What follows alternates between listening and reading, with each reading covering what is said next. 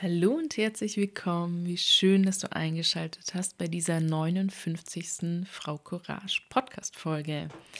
In der heutigen Folge geht es um Kommunikation, also darum, wie wir besser sprechen können in Paarbeziehungen, warum es manchmal so gnadenlos schief läuft und was wir tun können, damit es nicht so schief läuft.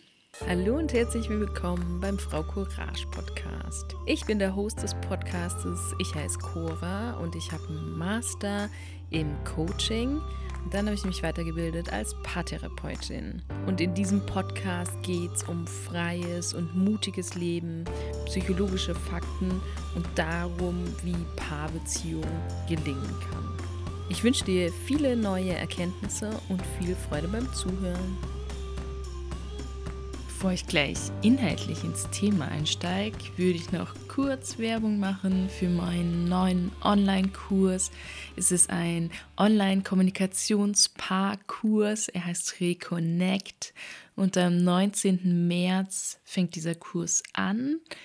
In den Shownotes habe ich einen Link reingestellt.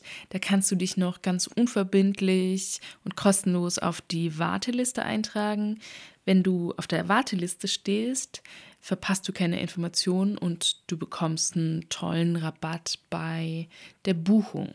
Im Reconnect Parkurs wirst du lernen, an eurer Gesprächskultur zu arbeiten. Wir schauen eure Streitmuster an. Wir schauen an, warum ihr euch immer wieder in Teufelsdialoge verfangt. Und es ist ein Kurs, den ihr sowohl als Paar zusammen belegen könnt, aber auch als Einzelperson. Wenn du Interesse hast, schau einfach mal in den Shownotes. Die meisten Menschen werden mir zustimmen. Paarkommunikation, Streitkultur, Gesprächskultur ist so das A und O von Beziehungen. Und das ist oft so schwierig. Und das ist einer der Hauptgründe, warum Paare zu mir kommen. Also neben Aufarbeitung von Betrug, also von sexueller Untreue, offene Beziehungen kommen auch einige ähm, sexuelle Probleme oder Probleme mit Eifersucht, aber Kommunikationsprobleme, das Gefühl, dass sie nicht gut streiten können, das ist so einer der am häufigsten Gründe, warum Paare zu mir in die Paarberatung, in die Paartherapie kommen. Also es geht ganz vielen Paaren so, dass sie das Gefühl haben, sie können nicht gut kommunizieren. Und ich werde jetzt gleich darauf eingehen, warum es manchmal so schwierig ist, also was da Gründe sein können, die uns da hindern, gut ins Gespräch zu kommen.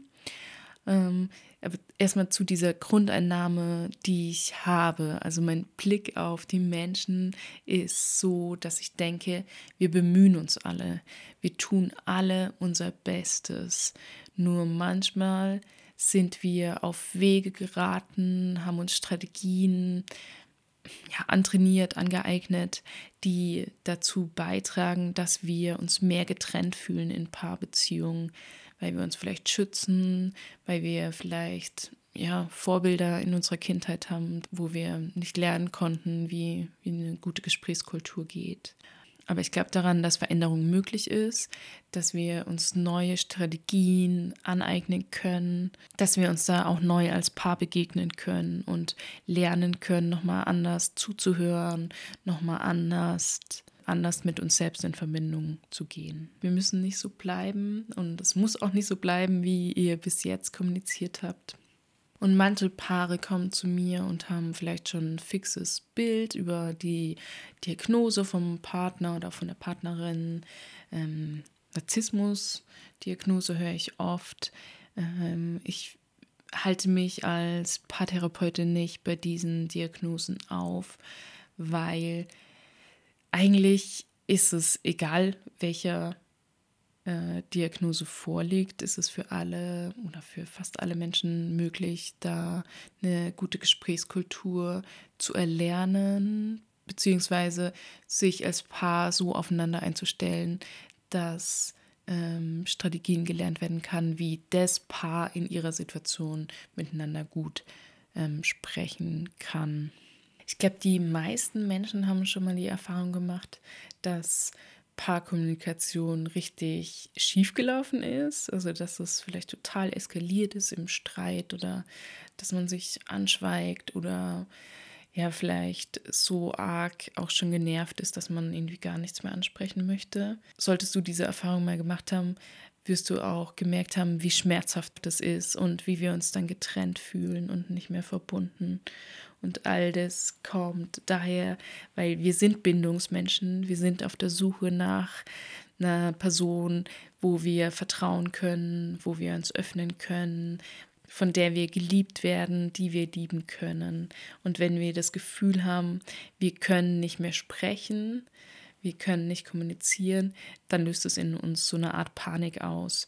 Wir zeigen dann Stresssymptome. Wir gehen dann vielleicht ganz arg in Rückzug, schotten uns ab, gehen aus dem Raum, werten dann vielleicht die andere Person ab. Vielleicht löst aber in uns auch so Kommunikationsprobleme das aus, dass wir das Gefühl haben, wir müssen das jetzt sofort klären und auch wenn die andere Person vielleicht aus dem Raum geht, dann laufen wir hinterher oder wir schreiben lange E-Mails oder Textnachrichten, wo wir versuchen uns zu erklären. Also all das können so Reaktionen sein, wenn wir merken, irgendwie funktioniert es gerade nicht. Irgendwie tut es gerade so weh, dass es nicht funktioniert. Irgendwie fühle ich mich nicht gehört, fühle mich nicht gesehen und dann gehe ich entweder in den Rückzug oder ich gehe in die Offensive, gehe vielleicht auch in die Verfolgung.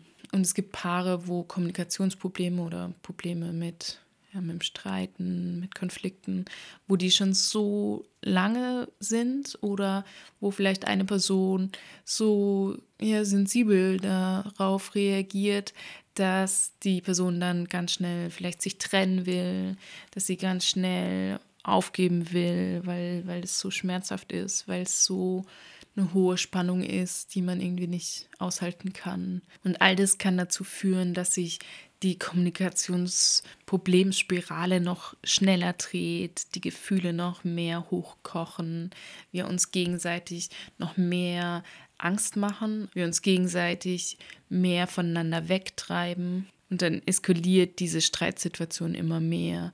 Und das erscheint dann alles ganz verworren und nicht mehr nachvollziehbar, was eigentlich passiert ist. Ich möchte euch jetzt fünf Punkte mitgeben, woran es liegen kann, dass es zum Streit kommt. Und in diesen Punkten ist immer auch ein Lösungsansatz drin. Der erste Punkt ist, bedenkt, dass es nie um die Sachebene geht. Ihr meint vielleicht, ihr tauscht euch jetzt ganz objektiv aus über keine Ahnung, Hausarbeit oder Finanzen oder Kinderbetreuung. Aber das ist nicht möglich. In nahen Beziehungen können wir nicht nur auf der Sachebene sprechen, sondern diese emotionale Ebene schwingt immer mit. Und wenn du das Gefühl hast, du wirst irgendwie seit Wochen oder Monaten, Jahren von deinem Partner oder von deiner Partnerin übergangen emotional, dann wird das auch mitschwingen. Dann wird diese Frage mitschwingen, wie stehst du zu mir? Was denkst du von mir? In welcher Beziehung sind wir eigentlich gerade? Also wie verbunden sind wir gerade? Wie sicher kann ich gerade mit dir sein?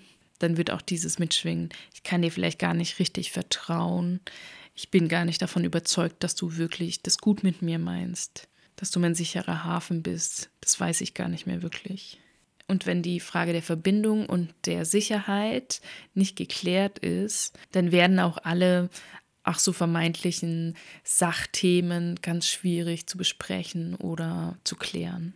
Und wenn diese Fragen nach sicherer Bindung, also nach, bist du da für mich, wenn ich dich brauche? Bist du mein sicherer Hafen? Bist du für mich? Siehst du mich? Liebst du mich? Also wenn diese Themen nicht geklärt sind, dann wird es auch immer so auf einer Sachebene mit rein, ähm, ja, reinfunken. Und oft kann es dann dazu führen, dass es schwierig ist, so Themen überhaupt anzusprechen. Das kann dann dazu führen, dass es dann eskaliert an scheinbaren Kleinigkeiten, weil dieser Kern der emotionalen Verbundenheit noch nicht ausreichend geklärt ist. Also ihr euch vielleicht beide nicht sicher fühlt oder eine Person sich nicht sicher fühlt in der Verbindung, in der Beziehung. Und es führt auch zum zweiten Punkt, den ich dir da gerne mitgeben würde. Oft sind wir in so einer Spirale gefangen, die heißt, je mehr du, desto mehr ich. Ganz konkret jetzt am Beispiel, ähm, je mehr du mich zum Beispiel mit der Kinderbetreuung allein lässt, mit dem Haushalt alleine lässt, mit ja, diesem ganzen Mental Load, den es halt so gibt im Alltag, alleine lässt und so tust, wie dich das nicht wirklich was angeht, desto mehr werde ich dich vielleicht ausschließen, desto mehr werde ich unzufrieden und werde es immer wieder bekunden, wie, wie unzufrieden ich bin mit dir und mit dieser Beziehung. Desto kritischer gehe ich auch mit dir um und mit deinen Handlungen. Und je mehr ich dich kritisiere, je mehr ich ähm, ja, meine Unzufriedenheit äußere, je mehr wirst du dich zurückziehen, wirst du äh, vielleicht dich noch mehr in die Arbeit stürzen, wirst vielleicht noch mehr mit deinen Freunden und Freundinnen machen statt mit mir. Und so geht dieser never-ending Kreislauf dann immer weiter, wenn es nicht irgendwie geschafft wird, da den zu unterbrechen, wird man sich so hochschrauben und wird diese Beziehung immer als unsicherer erleben. Man wird immer mehr das Gefühl haben, man wird da nicht gesehen, wird da nicht beachtet. So man geht dann immer mehr und härter mit sich gegenseitig ins Gericht und verzeiht sich da auch nicht so viel. Und das wiederum führt zum dritten Punkt, beziehungsweise manchmal ist es gar nicht so getrennt. Ich habe das jetzt nur der Ordnung halber so in fünf Kategorien gemacht. Also dieser dritte Punkt ist, wir gehen maximal in den Schutz. Wir machen dicht. Wir wollen die andere Person gar nicht mehr so nah an uns ranlassen, weil wir das Gefühl haben, wir sind nicht mehr sicher in der Beziehung uns wird da nichts Gutes gewünscht. Es stehen da zwei stark bewaffnete Parteien gegenüber und, und man hat da vielleicht das Gefühl, man hat gar keine Möglichkeit mehr, da sich da irgendwie verletzlich zu zeigen oder über weiche, verletzliche Gefühle zu sprechen, sondern das Einzige, was da irgendwie noch möglich erscheint, ist, noch mehr aufzurüsten, noch mehr Mauern zu bauen, sich noch mehr zu schützen. Und jetzt sind diese zwei stark bewaffneten Parteien die sich da nicht mehr vertrauen. Und das hängt auch viel mit diesem vierten Punkt zusammen. Wenn wir uns unsicher fühlen, dann sind wir oft so wie auf der Lauer. Also wir beobachten dann vielleicht unsere Beziehungsperson viel und interpretieren dann die Signale, die dann verbal oder nonverbal ausgesendet werden, die interpretieren wir dann zu unserem Missgunsten. Also wir sind da sehr feinfühlig oder ja, sehr aufmerksam. Es ist einem manchmal gar nicht so bewusst, dass man das ist. Wir nehmen Stimmlage wahr, wir nehmen natürlich das gesprochene Wort wahr. Und manchmal sind wir uns das gar nicht bewusst, dass wir das tun, also dass wir unsere Beziehungsperson da einordnen. Manchmal nehmen wir falsche Signale wahr, also denken, ähm, die Person interessiert sich vielleicht nicht für uns richtig, weil sie sich so viel wegdreht oder sie verachtet uns oder ähm, so Sachen. Und manchmal nehmen wir falsche Dinge wahr, falsche Signale.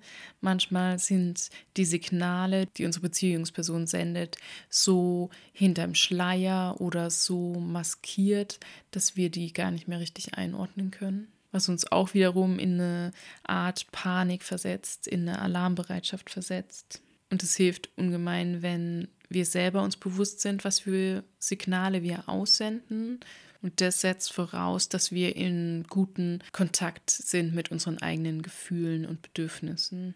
Und das ist für ganz viele Menschen schwierig, im guten Kontakt mit den eigenen Bedürfnissen und Gefühlen zu sein, weil sie vielleicht jahrelang das so gelernt haben oder ihr ganzes Leben lang gelernt haben, dass es besser und sicherer ist oder irgendwie erwachsener und reifer ist, wenn, wenn sie die eigenen Bedürfnisse und Gefühle unterdrücken und die gar nicht so wahrnehmen, weil es vielleicht auch ja, schmerzhaft ist, weil es vielleicht dazu geführt hat, dass sie dafür verurteilt worden sind. Aber wenn wir nicht in guter Verbindung sind mit unseren eigenen Gefühlen und mit den, unseren eigenen Bedürfnissen, dann ist es sehr schwierig für unsere Beziehungsperson, die dann zu verstehen, die einzuordnen und auch uns. Und kennt ihr diesen Spruch, ja, man muss sich selber lieben, um in einer guten Beziehung zu sein oder um eine gute Beziehungspartnerin zu sein? Ja, ich, ich bin bei diesem Spruch immer so, hm, ja und nein, weil auf der einen Seite, ja, es ist unheimlich hilfreich ähm, und es macht es deiner Beziehungsperson auch leichter, wenn du selber in einer guten Verbindung mit dir bist, wenn du selber gut weißt, was dir gut tut, was du brauchst, wann du Ruhe brauchst, wann du Gesellschaft brauchst, wann du vielleicht ja eine Umarmung brauchst. Also es kann die ganze Sache einfacher machen, aber äh, ich glaube auch daran, dass wir uns als Paar zusammen entwickeln können. Und man muss jetzt nicht ähm, gewisse Voraussetzungen erfüllen, finde ich, äh, bevor man in eine Beziehung gehen darf, sondern im besten Fall wächst man zusammen, unterstützt sich zusammen, kann mit der anderen Person ganz neue Seiten nochmal kennenlernen, kann braucht vielleicht auch diesen sicheren Rahmen von einer Paarbeziehung, dass man gewisse Dinge vielleicht auch das erste Mal zulassen kann. Und es kann unheimlich heilsam sein, zu merken, wow, ich bin gar nicht zu viel oder ich, ich bin liebenswert und ich bin wertvoll und all das kann einem ja eine gute Paarbeziehung vermitteln und schenken. Deswegen sehe ich diesen Spruch sehr kritisch, auch wenn ich verstehe, was er sagen will, aber äh, ich würde es nicht als absolute Voraussetzung sehen, dass man mit allen Themen irgendwie cool ist und total, ja, da aufgeräumt ist, sondern das ist ja das Tolle, dass die Liebe uns da wie verwandeln kann und uns da auch ganz viel Kraft und Energie geben kann, uns Seiten an uns selber anzuschauen, die vielleicht ganz schmerzhaft sind und die vielleicht ganz lange unterdrückt worden sind. Und das führt mich auch zu meinem fünften und letzten Punkt, der gar nicht so ein richtiger Punkt ist, sondern eher so eine Zusammenfassung von all dem, was ich jetzt gesagt habe. Weil es geht ganz viel um das, dass wir teilweise uns gar nicht bewusst sind, was für eine Wirkung, äh, ja, was für eine Macht wir über unsere Beziehungsperson haben. Und das ist jetzt nicht im, im Sinne von, ja, wir, wir können die beherrschen oder bestimmen, sondern eher, wir haben einen großen Einfluss darauf, wie sich unsere Beziehungsperson fühlt. Und manchmal ist es uns überhaupt nicht bewusst, wie groß dieser Einfluss ist. Und wir signalisieren das im gesprochenen Wort, was wir ganz bewusst sagen. Äh, wir kommunizieren das in Konflikten, aber wir kommunizieren es eben auch im Nonverbalen. Aber oft unterschätzen wir massiv, wie groß da unser Einfluss ist und sagen da vielleicht gemeine Dinge oder behandeln ja, unsere Beziehungsperson vielleicht nicht so wertschätzen, wie sie es eigentlich verdient hätte, weil wir denken, ja, ach, das ist ja jetzt eine kleine Sache und wird sie schon nicht so ernst nehmen oder nicht so, nicht so wahrnehmen. Und wenn wir uns über diesen Einfluss bewusst sind, dann können wir das auch ganz bewusst ausnutzen, benutzen im positiven Sinne und zwar für die Co-Regulation. Einige von euch kennen vielleicht dieses Wort, das hört man oft im Kontext von Kindererziehung, Kinderbegleitung. Es bedeutet, dass wir unserem Gegenüber helfen, die eigenen Gefühle besser zu regulieren, mit denen besser klarzukommen. Also zum Beispiel in einer stressigen oder angsterfüllten oder sehr aufregenden Situation helfen wir, damit die Gefühle nicht überkochen. Wir als Eltern oder als Beziehungsperson uns gegenseitig unterstützen durch Worte, Taten, Körperkontakt, aufmunterndes Lächeln. So können wir uns gegenseitig regulieren und dadurch kann der Stresspegel sinken. Also wir können unserer Partner, unserer Partnerin Sicherheit geben in Situationen, wo sie aus sich heraus keine Sicherheit hat beziehungsweise Stress hat, Panik hat, Angstzustände hat. Und Co-Regulation beschränkt sich eben nicht nur auf die Beziehung zwischen Erwachsenen und Kindern, sondern auch in Freundinnenschaften oder in Paarbeziehungen findet im besten Fall Co-Regulation statt. Und es ist kein Zeichen von nicht erwachsen sein oder sich nicht im Griff haben, sondern es ist eine natürliche Sache, dass auch wir erwachsene Menschen manchmal Co-Regulation brauchen. Und es ist so wunderbar, wenn wir es annehmen können. Und es ist so wunderbar, wenn wir Menschen an unserer Seite haben, die uns das anbieten, uns Co zu regulieren, weil sie merken, dass wir in einer Ausnahmesituation sind. Das hört sich jetzt so an, wie man das ganz bewusst tun müsste. Ähm, kann man, aber in den meisten Fällen ist es das, was wir auf natürliche Art und Weise schon machen mit Menschen, bei denen wir uns sicher fühlen, dass wir ihnen Co-Regulation anbieten. Das ist das, was wir in sicheren Bindungsbeziehungen machen. Wir co-regulieren uns gegenseitig und geben uns dadurch Sicherheit. Und das ist auch das, was in Beziehungen, wo es viele Schwierigkeiten gibt, eigentlich auch nicht mehr möglich ist, weil oft vertraut man da der anderen Person nicht genug oder man hat das Gefühl, man darf ja keine Schwäche zeigen, sonst wird es einem irgendwie negativ ausgelegt. Sind wir schon am Ende von dieser Folge. Ich hoffe, du konntest neue Impulse und Denkanstöße mitnehmen. Wenn du noch eine Frage hast oder einen Themenvorschlag, dann schreib mir gerne unter Kontakt Frau Courage. Wenn du Lust hast auf den Paarkommunikationskurs, dann schau in den Shownotes, da ist die Warteliste. Ich freue mich immer von euch zu lesen oder zu hören. Ich wünsche dir eine wunderbare Restwoche. Alles Liebe, deine Cora.